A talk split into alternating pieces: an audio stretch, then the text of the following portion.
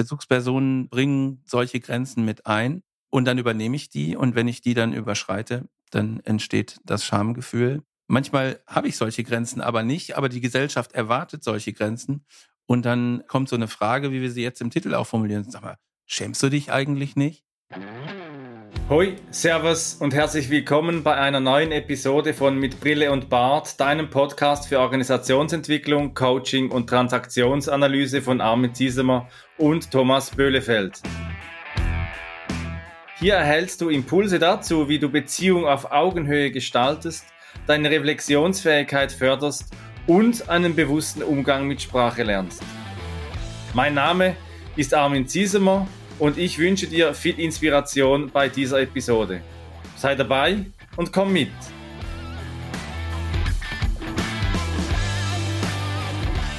Moin, hallo und herzlich willkommen zur neuen Folge unseres Podcasts mit Brille und Bart. Heute mit dem Titel Schämst du dich nicht? Die Episodennummer ist die 68 und wir sind heute am Erscheinungsdatum 11.01. und der 11. Januar ist seit 2012 der internationale Dankeschön-Tag. Ja, Dankeschön-Tag ist ein gutes Stichwort. Armin, du hast ein paar Mal in der Vergangenheit gesagt und ich sage es jetzt auch mal andersrum. Ich bin total dankbar und ich danke dir ganz herzlich, dass du mit mir diesen Podcast machst und dass du bei jeder Folge mit mir das zusammen machst und wir so viel lernen können. Und das bringt mir ganz viel. Ich lerne ganz viel und das finde ich richtig gut. Und so ein Dankeschön ist ja auch ein Stroke. Wir hatten über Strokes gesprochen in der Folge 10, Zuckerbrot und Peitsche und löst natürlich auch Gefühle aus. Armin, hallo. Welche Gefühle hat es denn bei dir jetzt ausgelöst? Ja, Thomas, wenn du mich so strokest, wie man ja in der Transaktionsanalyse mal da und dort auch wieder mal sagt, wenn man Anerkennung erfährt, dann kann ja vieles passieren. Also ich merke schon, wenn du mir so einen Stroke, also eine Einheit der Anerkennung da rüber schiebst in der Transaktionsanalyse, da kommt bei mir Freude auf, weil ich teile das ja auch mit dir, äh, was wir da immer wieder austauschen miteinander, was wir recherchieren, zeitintensiv und äh, wo, wo, wo es uns auch wieder mal immer so hinschlägt. Aber eigentlich könnte ich ja auch ärgerlich werden. Ich könnte Wut empfinden, weil ich merke, das, was der Thomas mir da sagt, also das Hinterletzte, obwohl er es ja eigentlich gut meint. Barbara Salisch, die Fernsehrichterin, hat ja mal gesagt, irgendwo habe ich es mal mitgenommen bei ihr, ich glaube, das Zitat ist vielfältiger, das Gegenteil von gut ist nicht böse, sondern gut gemeint. Oder ich könnte vielleicht auch Angst bekommen, dass äh, das äh, Beispiel, dass die Zuwendung, die mir du angedeihen hast lassen, dass die plötzlich mich auffordert, noch mehr zu recherchieren, dass das mich in ein Antreiberverhalten führt, dass ich da noch mehr machen muss. Oder ich könnte vielleicht auch äh, traurig sein, weil ich etwas anderes lassen muss, wovor ich vielleicht auch gelobt wurde bis anhin, wo ich merke, das hat heute keine Bedeutung mehr. Die vier äh, Grundgefühle, Trauer, Angst, Ärger, Freude, das sind so aus der Perspektive der Transaktionsanalyse die Grundgefühle, mit denen wir klassischerweise arbeiten. Es gibt ja beispielsweise äh, bei der gewaltfreien Kommunikation, Rosenberg hat eine ganz lange Liste von Gefühlen, die da zulässig sind. Was mir gefällt an der Transaktionsanalyse, Thomas, ist, dass wir mit wenig Grundstruktur in der Gefühlswelt eigentlich auskommen, nämlich mit diesen vier Trauer, Angst, Ärger, Freude, so ganz klassischerweise. Ja, natürlich könntet ihr jetzt, wenn ihr dazuhört, sagen, da gibt es ja noch ganz andere Sachen. Äh, es gibt zum Beispiel den Spruch, Durst ist auch nur ein Gefühl, müsst ihr dann gucken, aber die äh, authentischen oder die Grundgefühle in der Transaktionsanalyse sind genau diese vier.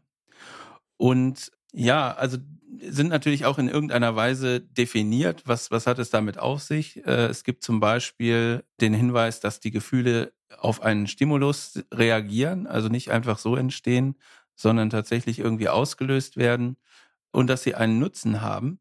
Also wenn man ein bisschen drüber überlegt, dann kriegt man das vielleicht hin. Also wenn Angst zum Beispiel äh, hat den guten Nutzen, äh, dass es zuvor Gefahren schützen soll äh, wenn man sich ärgert, dann geht es halt darum, äh, Energie freizusetzen, um irgendeine Situation, zu, über die man sich ärgert, äh, dann auch verändern zu können. Und äh, Trauer ist so ein bisschen was von, weiß ich nicht, Akzeptanz oder so. Also irgendwie loslassen hat ja häufig auch was damit zu tun. Und Freude, das, du hast es schon gesagt, wir teilen immer so die, die Freude miteinander. Und das ist, glaube ich, auch ein guter Nutzen von Freude, dass man das Glück, was man verspürt, auch mit anderen teilen kann und die auch ausstrahlt über Mimik, über Gestik, über Worte. Äh, und das ist äh, eigentlich eine super tolle Sache. Und das sind äh, die Grundgefühle und die Definitionen dazu in der Transaktionsanalyse. Ich finde das noch gut, dass du sagst, ja, so, sie haben eine Bedeutung, diese Grundgefühle, eben, dass äh, die Frustration gerade beim Ärger oder auch Wut genannt für die Veränderung, das ist ja dann das Gegenwärtige. Wenn ich wirklich gegenwärtig in einer Situation eine Wut empfinde, da gehört etwas verändert, dann hat das ja auch eine Kraft, die sich in der Gegenwart entwickelt. Im Gegensatz zur Trauer, die ist ja oftmals dann auch vergangenheitsorientiert ich habe etwas erlebt in der Vergangenheit, muss das loslassen, vielleicht auch einen geliebten Menschen, der stirbt, wo es dann um die wirkliche Trauer geht, wo ich jemanden loslassen muss und ich jemanden gehen lassen muss. Oder eben auch in Projekten, bei Kündigungen, äh, bei Reorganisationen, wo es ja auch immer wieder mal um Trauerprozesse eigentlich geht. Und ich habe ja letztes Jahr mal einen Tag in Graz gestalten dürfen und habe dort von George Kohlrieser den Kreis, den Führungskreislauf Annäherung, Bindung, Trennung, Trauer behandelt. Und da hat einer ganz salopp gesagt, bei uns im Unternehmen, da gibt's keine Trauer, wir haben Change. Und Trauer wäre da ja eigentlich angezeigt, dass man auch bewusst Trauerphasen auch durcharbeitet oder eben auch bei der Angst die eher in die Zukunft verweist. Äh, da kommt etwas auf mich zu, vielleicht ist es nur Illusion, vielleicht ist es auch wirklich unmittelbar wahr. Also wenn mich jemand mit einem Messer angreift, dann ist es wahrscheinlich sinnvoll, auch eine gewisse Angst äh, zu verspüren, die mich warnt und die mich zu Schutz aufruft. Oder eben, Thomas, das teilen wir miteinander, eben dann auch die, die Freude, die ja auch im Sinne eines holistischen Ansatzes die Integration von Vergangenheit, Gegenwart und Zukunft miteinander mitbringt. Also ich freue mich was, darüber, was wir miteinander schon alles gemacht haben im Podcast, was wir jetzt gerade miteinander erleben und freue mich auf darauf. Wir sind ja immer noch Anfang des Jahres, was wir dieses Jahr wieder miteinander erleben werden. Insofern, eben noch einmal, haben diese Grundgefühle ja auch eine Funktion in der Zeit, in der wir stehen. Ja, und ich finde es gut, dass du den, die Verbindung jetzt gebracht hast zu den äh, Change-Situationen, in denen wir so sein können als äh, Personen. Nämlich einmal, weiß ich nicht, können ja auch private Veränderungsgeschichten sein, aber auch äh, organisatorische Änderungsgeschichten. Und es ist eben ganz wichtig zu erkennen, dass Change nicht ähnlich wie Freude sozusagen keine zeitliche oder die zeitlichen Dimensionen übergreift, sondern dass da ganz unterschiedliche Grundgefühle eine Rolle spielen, nämlich Angst vor dem, was noch nicht da ist. Also wie wird sein in Zukunft, wenn die Veränderung stattgefunden hat? dann vielleicht Ärger oder Wut über die Situation, wie sie jetzt gerade ist. Mensch, irgendwie wird hier gerade alles durcheinander gebracht. Es verändert sich irgendwas und irgendwie funktioniert es noch nicht so richtig vielleicht, wie man sich das vorstellt. Und eben ganz besonders die Trauer, wenn es eine Situation war, die irgendwie Sicherheit gegeben hat oder auch, weiß ich nicht, komfortabel war in irgendeiner Weise, ähm, dass man dann sagt, okay, das loszulassen, das fällt schon schwer. Und das ist natürlich zu berücksichtigen. Also wie wirkt das auf die Menschen? Das sind ja auch ganz unterschiedliche Intensitäten, die bei den einzelnen Menschen äh, auftreten. Nicht alle Gefühle werden gleich gefühlt und zur gleichen Zeit gefühlt. Das heißt, ich muss mir schon Gedanken darüber machen, wie ich sowas begleite. Ansonsten habe ich da ein größeres Thema und kann das nicht so pauschal sagen, das ist halt Change und jetzt macht mal.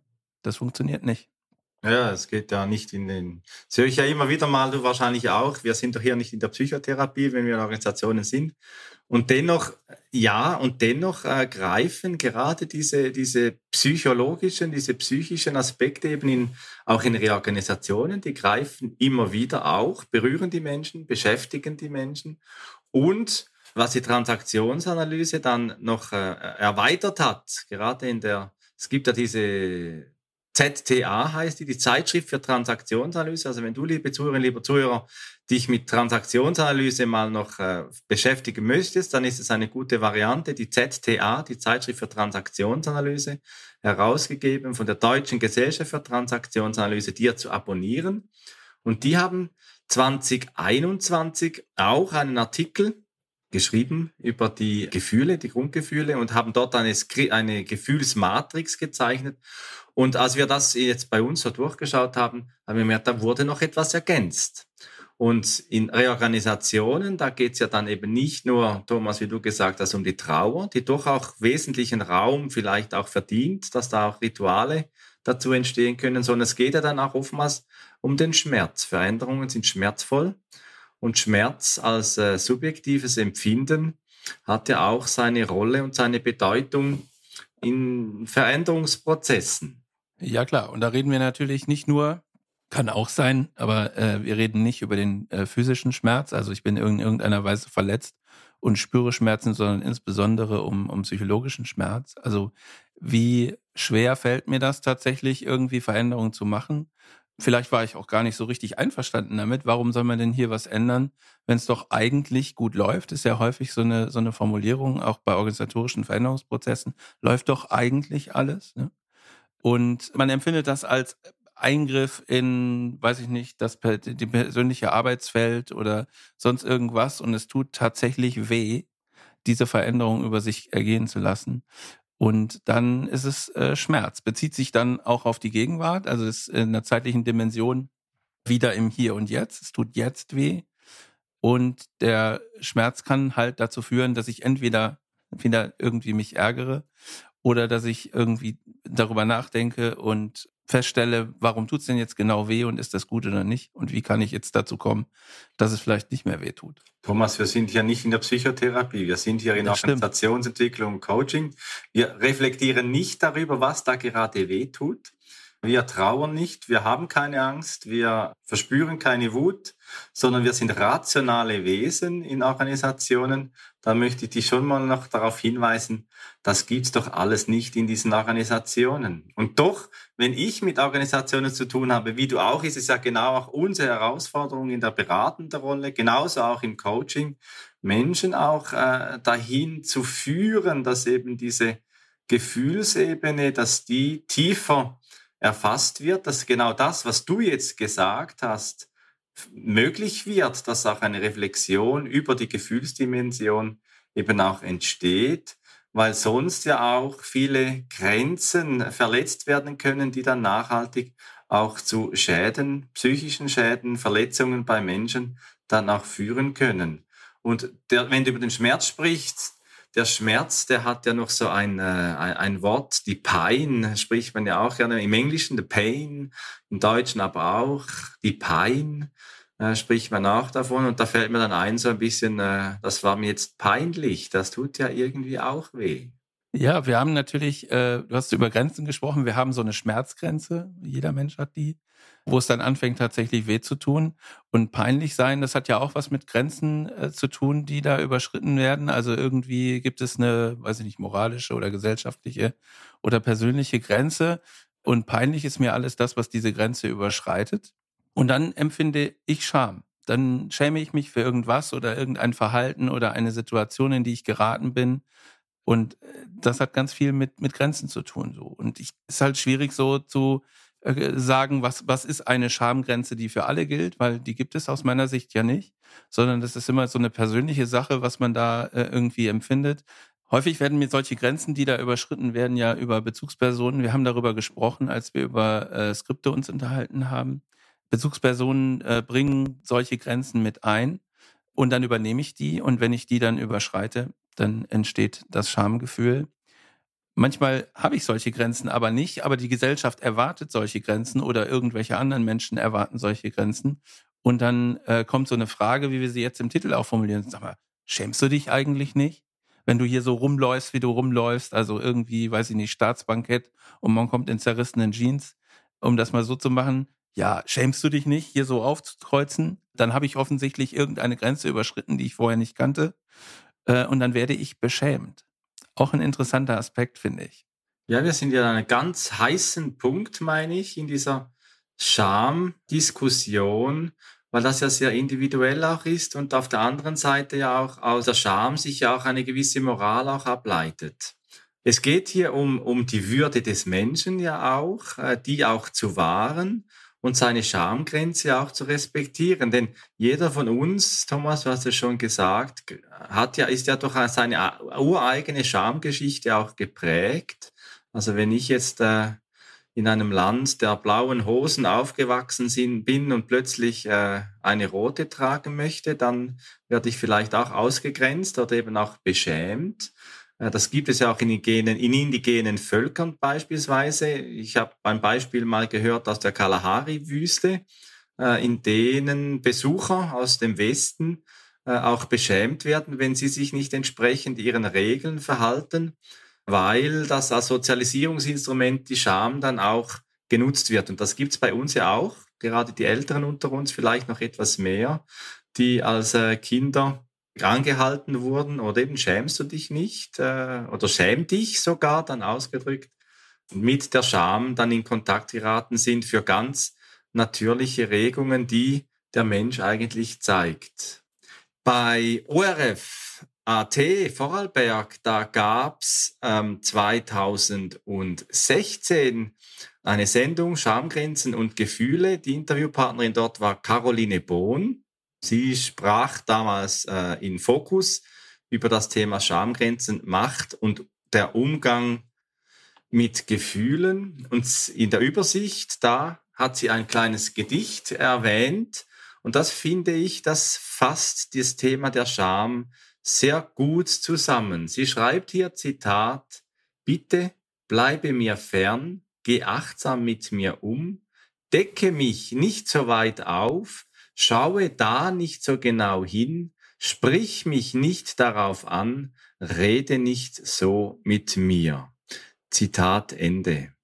Ja, sie weist ja darauf hin, dass äh, offensichtlich irgendwelche Grenzüberschreitungen stattfinden. Also ich habe, äh, wenn ich das äh, als, als persönliche Aussage äh, interpretiere, dann äh, bin ich vielleicht mit irgendwie meinem Aussehen oder Körperteilen nicht, nicht so ganz zufrieden.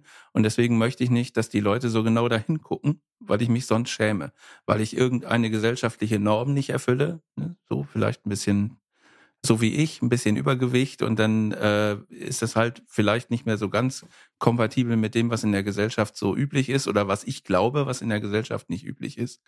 Und deswegen ist eine Schamgrenze überschritten. Das ist eine Sache, so, ne, dass ich selber Grenzen definiert habe für mich, für mein äh, Leben und für mein Umfeld und Angst oder doch Angst davor oder Sorge davor habe, dass diese Grenzen überschritten werden. Und dann gehe ich jetzt hier schon mal vorsichtig drauf hin und sage, hier da nicht so genau hingucken, sprich mich auf keinen Fall in irgendeiner äh, bestimmten Art und Weise an.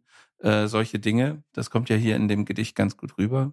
Und das andere ist halt, Fremdschämen fällt mir immer so ein bei Scham. Ne? Und da gibt es ja ganz viele Formate auch im Fernsehen, die mit diesem Fremdschämen, weiß ich nicht, auch Quote machen, vermutlich, wo halt Menschen vorgeführt werden und die Menschen, die dann auf dem, auf der anderen Seite des Fernsehs auf, vor dem Bildschirm sitzen und ihre eigenen Grenzen sozusagen dahin äh, projizieren oder dahin übertragen und sagen, guck mal, die haben da jetzt irgendwelche Grenzen überschritten, die müssten sich doch eigentlich schämen oder wenn ich in dieser Situation wäre, ich würde mich schämen. Ja, da gibt es ja zum Beispiel das Dschungelcamp, das fällt mir so ein. Und wenn du sagst, die Menschen beschämt werden. Man entscheidet sich ja auch selbst, diese Schamgrenzen dann auch äh, zu überwinden, sich dem zu stellen und äh, sich dem auch auszusetzen. Das finde ich, finde ich noch verrückt, wie das so gehen kann.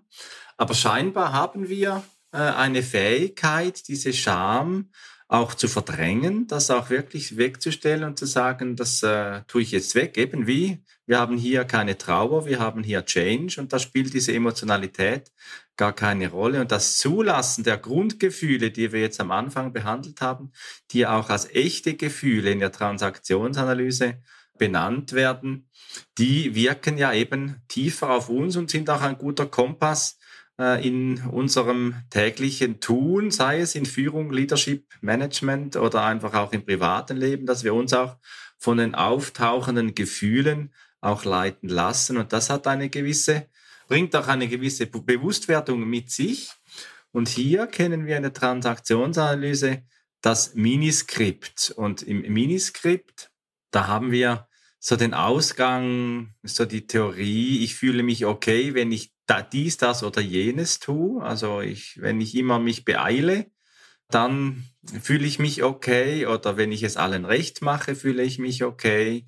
Und ähm, wird ja dann auch beschrieben, dass in diesem Antreiberverhalten, so zumindest in der Literatur, dass wir in diesem Skriptverhalten die Gefühle nicht wahrnehmen. Und das Miniskript von Taibi Kahler, das hat dann so über diese Antreiberverhalten hinaus dann den Moment der Erkenntnis sagen, oh, ich halte ein, ich merke, dass ich äh, hier irgendwo drin gefangen bin, dass ich keine Gefühle empfinde. Oder ich tadel mich selbst äh, für das, was ich jetzt schon wieder empf äh, empfinde, dass ich da schon wieder drin bin. Oder ich komme in eine Verzweiflung. Und diese drei Stufen, Einhalt, Tadel oder Verzweiflung, sind gute Tore, wenn äh, das wahrgenommen wird, dann eben auch aus diesem Antreiberverhalten auszusteigen, die Freiheit zu nutzen, für seine Entscheide und zu merken, jetzt werde ich in diesem oder jenem Punkt etwas skriptfreier. Denn Gefühle sind ja ursprünglich einfach einmal Wahrnehmungen, mit denen wir tun können, das haben wir am Anfang schon ein bisschen angetönt, was wir daraus machen wollen. Ja, also wichtig an dem, an dem Modell, an diesem Miniskript finde ich halt tatsächlich diesen Einhalt und auch den, den Tadel, wenn man so will. Verzweiflung ist für mich immer irgendwie so, so eine Art Sackgasse, wo man auch irgendwie meistens aus meiner Sicht jedenfalls äh, schwerer rauskommt. Aber Einhalt zu haben und sich darüber bewusst zu werden, in welcher Situation bin ich denn gerade und was macht äh, dieses Gefühl gerade mit mir, ist total wichtig, um eine gute Ausgangsposition zu haben, da auch anders mit umzugehen? Also du hast ähm, eben gesagt, dass man die Scham so ein bisschen verdrängen kann. Ich glaube, dass wenn wir das hier in dem Miniskript uns überlegen, ich äh, Einhalt, ich bin mir bewusst darüber, dass ich mich gerade für irgendetwas schäme. Das heißt, da ist eine Schamgrenze überschritten worden und einfach auch zu überlegen, ähm, warum schäme ich mich? Ist, ist es angemessen, dass ich mich gerade schäme oder habe ich da irgendwie eine Grenze, übernommen, die vielleicht in, in anderen Perspektiven gar nicht, gar nicht existiert. So. Und dann kann ich natürlich diese Grenze verschieben und sagen, diese Grenze ist jetzt gar nicht mehr da, sondern die ist, liegt jetzt irgendwo anders, auf einem ganz anderen Niveau. Und plötzlich ist das ja keine Grenzüberschreitung mehr und dann brauche ich mich auch nicht mehr zu schämen. Also das ist für mich eher so das. Ich verdränge nicht irgendwelche Gefühle und sage, Scham ist hier nicht angemessen, aber die Grenze akzeptiere ich weiterhin, sondern ich, ich äh, definiere einfach die Grenze neu, die für mich gelten soll.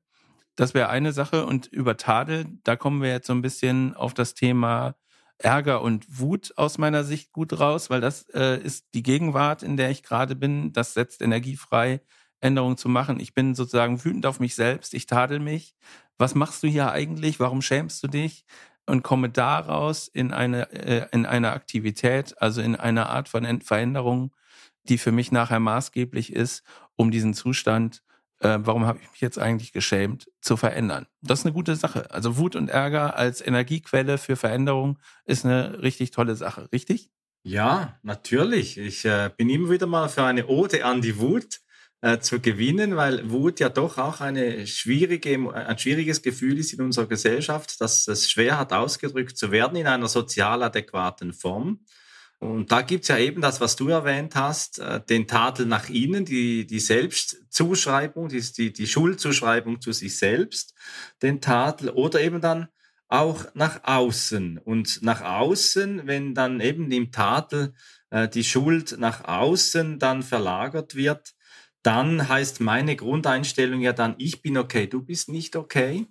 Und das kann ja auch in der einen oder anderen Form ja gerade auch im organisationalen äh, Leben auch mal Mut erfordern, aus äh, dieser Selbstschuldzuschreibung mal hinzugehen und zu sagen, jetzt sage ich einfach mal, du bist schuld, weil das es mir vieles auch erleichtert. Ja, auch, auch so dass ich, äh, weiß ich nicht, wenn ich so eine Grenze habe, so eine Schamgrenze und mich schäme, dass ich dann dazu übergehe und zu sagen, ihr verhaltet euch falsch. ihr, war, ihr müsstet euch doch eigentlich schämen. Schämt ihr euch nicht? So, und dann äh, sich mich so daraus sozusagen wieder eine okay äh, Situation für mich selbst habe. Die Grenze für mich ist genau die richtige und ich bin okay, aber die anderen sind nicht okay. Das ist das ja. Das widerspricht ja vollkommen unserer grundsätzlichen Grundposition, ich bin okay, du bist okay, was ja auch ein, ein Ideal ist. Und wir wissen, dass es im Leben manchmal eben nicht ideal zu und her geht, sondern dass wir hier an Grenzen eben auch arbeiten, die beschämen können oder in denen wir beschämen und einen konstruktiven Umgang damit zu finden, das ist ja die große Herausforderung. Wir haben in den Show Notes verschiedene Quellen, die wir recherchiert haben zu dieser Folge, äh, für dich, liebe Zuhörerinnen, lieber Zuhörer, unten angefügt. Hör rein, schau rein, äh, lies nach, zum Beispiel auch von der Deutschschweizer Gesellschaft für Transaktionsanalyse, die Zeitschrift äh, Info aus dem Jahr 2017, wo Andreas Becker auch einen Beitrag geschrieben hat. Und einen Teil daraus, den ich noch spannend finde, ist äh, dann auch die, der Hinweis, dass eben Scham oder eben auch andere Gefühle in Anführungsschlusszeichen nur Gefühle sind, die für uns eben eine wichtige Funktion haben, für unser psychisches Gleichgewicht. Aber eben, er verweist dann auf Alice Miller, dass wir an den Gefühlen selbst, Zitat, egal wie unangenehm wir sie empfinden mögen, keinen Schaden nehmen. Zitat Ende. Also wir nehmen an den empfundenen Gefühlen, nehmen wir mal in erster Linie mal keinen Schaden, sondern schwierig wird es eben erst dann so weiter, Zitat noch einmal, wenn wir diese nicht fühlen oder eben auch nicht ausdrücken dürfen, Zitat Ende. Und nicht ausdrücken können von Gefühlen, das zeigt sich ja insbesondere auch im Klassismus, wenn äh, Gesellschaftsgruppen oder einzelne Menschen eben auch irgendwo in eine Klasse eingeteilt werden und dann Scham haben, sich daraus äh, zu befreien. Also nehmen wir mal Menschen mit äh, Migrationshintergrund in einem Land, äh, die sich doppelt und dreifach beweisen müssen, um eine ähnliche Position, berufliche Position zu erreichen, wo es ja die Schmerzgrenze immer wieder mal oder die Leistungsgrenze auch höher liegt. Ja, das ist ein Beispiel. Dann äh, gibt es natürlich auch eine geschlechterspezifische Form oder auch, auch andere, andere Perspektive zu diesem Thema wäre dann, wenn äh, man sozusagen als Klasse sich definiert und äh, sozusagen alle beschämen, die nicht dazu gehören. Ne? Also Fußballfans kennen das. Die Anhänger und Anhängerinnen der eigenen Mannschaft sind immer total okay und, und, dann gibt's vielleicht andere Mannschaften, die besonders nicht okay sind. Und daraus sozusagen immer dann, wenn jemand sagt, ich bin jetzt äh, Fan von irgendeiner anderen Mannschaft, äh, die dann ausgelacht werden und somit dann auch beschämt. Unterdrückte Gefühle, hast du gesagt, unterdrückte Wut zum Beispiel ist auch so ein Ding. Ähm, bei Wut muss ich auch immer daran denken, dass es häufig damit assoziiert wird, dass es sehr schnell in Gewalt umschlagen kann, also physische Gewalt auch. Und das ist natürlich nicht damit gemeint, sondern es geht immer um das, äh, wie gehe ich jetzt im Augenblick mit dieser Situation um. Und Ärger und Wut zu nutzen, um Energie daraus zu ziehen, ist eine gute Sache, aber äh, bitte keine körperliche Gewalt ausüben. Das ist dann eher kontraproduktiv.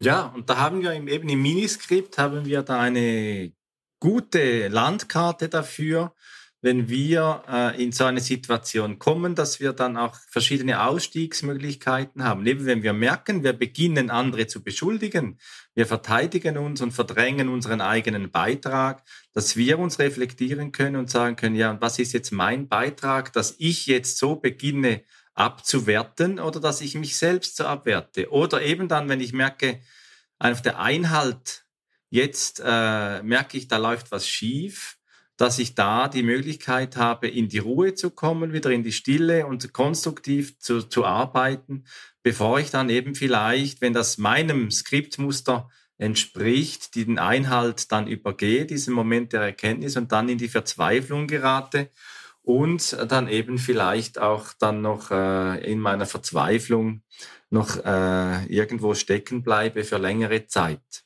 Auf der anderen Seite der echten Gefühle, der Grundgefühle, gibt's ja dann eben auch die unechten Gefühle. Die werden auch in der Transaktionsanalyse benannt. Das sind die Gefühle, die uns so anerzogen wurden. Also wenn wir gelernt haben, dass wir immer viel Anerkennung erhalten, wenn wir lächeln, wenn wir fröhlich sind, dann gibt's ja diese Menschen, die dann gerade auch im beruflichen Leben immer sehr dienstleistungsorientiert und fröhlich sind, obwohl es in ihnen eigentlich brodelt. Wir hatten ja diese zeitliche Dimension äh, auch benannt, die die Grundgefühle haben. Also immer dann, wenn diese zeitliche Dimension nicht eingehalten wird äh, oder wenn sie unangemessen erscheint, ne? dieses Lächeln, obwohl es mir nicht gut geht, ist ja genau eine Situation, wo es unangemessen erscheint. Dann sprechen wir äh, von diesen Ersatzgefühlen, ja. Ja, und die Maschen werden sie ja auch genannt in der Transaktionsanalyse.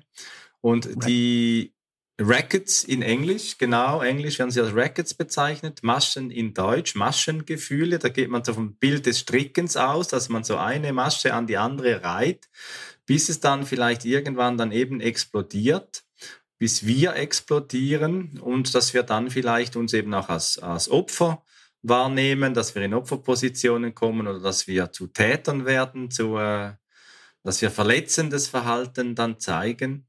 Und eine gute Indizien, äh, woran dass du erkennen kannst, dass du in so einer Gefühlsmasche hängst, ist eben, Thomas, du hast es schon angetönt, dass du länger als nötig traurig oder eben zornig bist, dass es länger dauert, dass bis die Tränen dann vielleicht auch versiegen, wo du merkst, ich, wo, wo, warum weine ich eigentlich? Oder dass du einen Zorn eben auch länger äh, bei dir hältst. Also sagt ja, eigentlich ist die Situation, die Irritation schon lange vor, vorbei. Und dann eben merke, irgendwie passt das nicht mehr zusammen.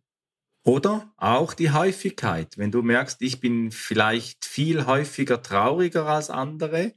Oder eben auch, ich bin immer so ein äh, Sonnenkind, ich bin immer fröhlich und merke eigentlich, getrauert habe ich schon lange nicht mehr, Wut habe ich auch schon lange nicht mehr empfunden oder dass sie in bestimmten so Situationen oder bestimmten Menschen gegenüber immer die gleichen Gefühle haben, dass das nicht so mit dem Alltag, mit dem Empfinden dann auch eben wechselt.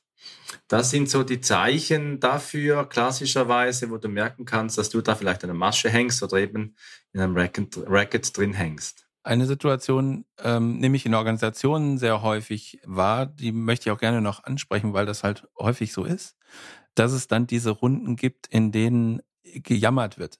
Also wenn man das so bezeichnen will. Ne? Also wo das Ärger kollektive Opfer sein. Genau, wo, wo dieser Ärger ausgedrückt wird und immer wieder dieser Ärger ausgedrückt wird und immer wieder dieser Ärger ausgedrückt wird und dann beim nächsten Mal wird dieser Ärger schon wieder ausgedrückt und man äh, irgendwie ver, ver, verbraucht man ganz viel Zeit, ganz viel Zeit und Energie auch, um sich bewusst zu machen, dass man sich ja wieder ärgert und dass die Situation so kacke ist. Und äh, die Situation sollte halt nicht passieren. Also da ist es super wichtig, auch als Organisation oder als Mitglied einer solchen Gruppe Einhalt zu nehmen und zu sagen, lass uns mal, pass auf, ich, ich beobachte gerade, wir sind schon wieder in dieser Schleife drin und lass uns doch die Energie mal dazu verwenden, zu überlegen, was muss denn eigentlich passieren, damit wir hier nicht mehr zusammensitzen und wieder über die gleichen Dinge reden. Ja, das hat auch eben damit zu tun, Schamabwehr oder überhaupt Gefühle abzuwehren in Organisationen. Und gerade wenn wir heute schwerpunktmäßig bei der Scham sind, die ist ja anerkanntermaßen eine sehr schwierige Empfindung, ein sehr schwieriges Gefühl. Da gibt's ja dann eben auch die Schamabwehr. Wir haben die Beschämung, haben wir schon gehabt, den Tadel, äh, auch zynisch zu werden. Oder dann auf der anderen Seite dann mit einem sei perfekt Antreiber auch zu arbeiten, dass man dann nach Perfektionismus strebt. Da kann ja auch nichts aus, auftauchen. Oder was es auch immer wieder mal gibt, gerade auch im Beratungskontext, dass eine schwer verständliche Sprache gewählt wird, dass man äh, so Vernebelungstaktiken dann auch bringt.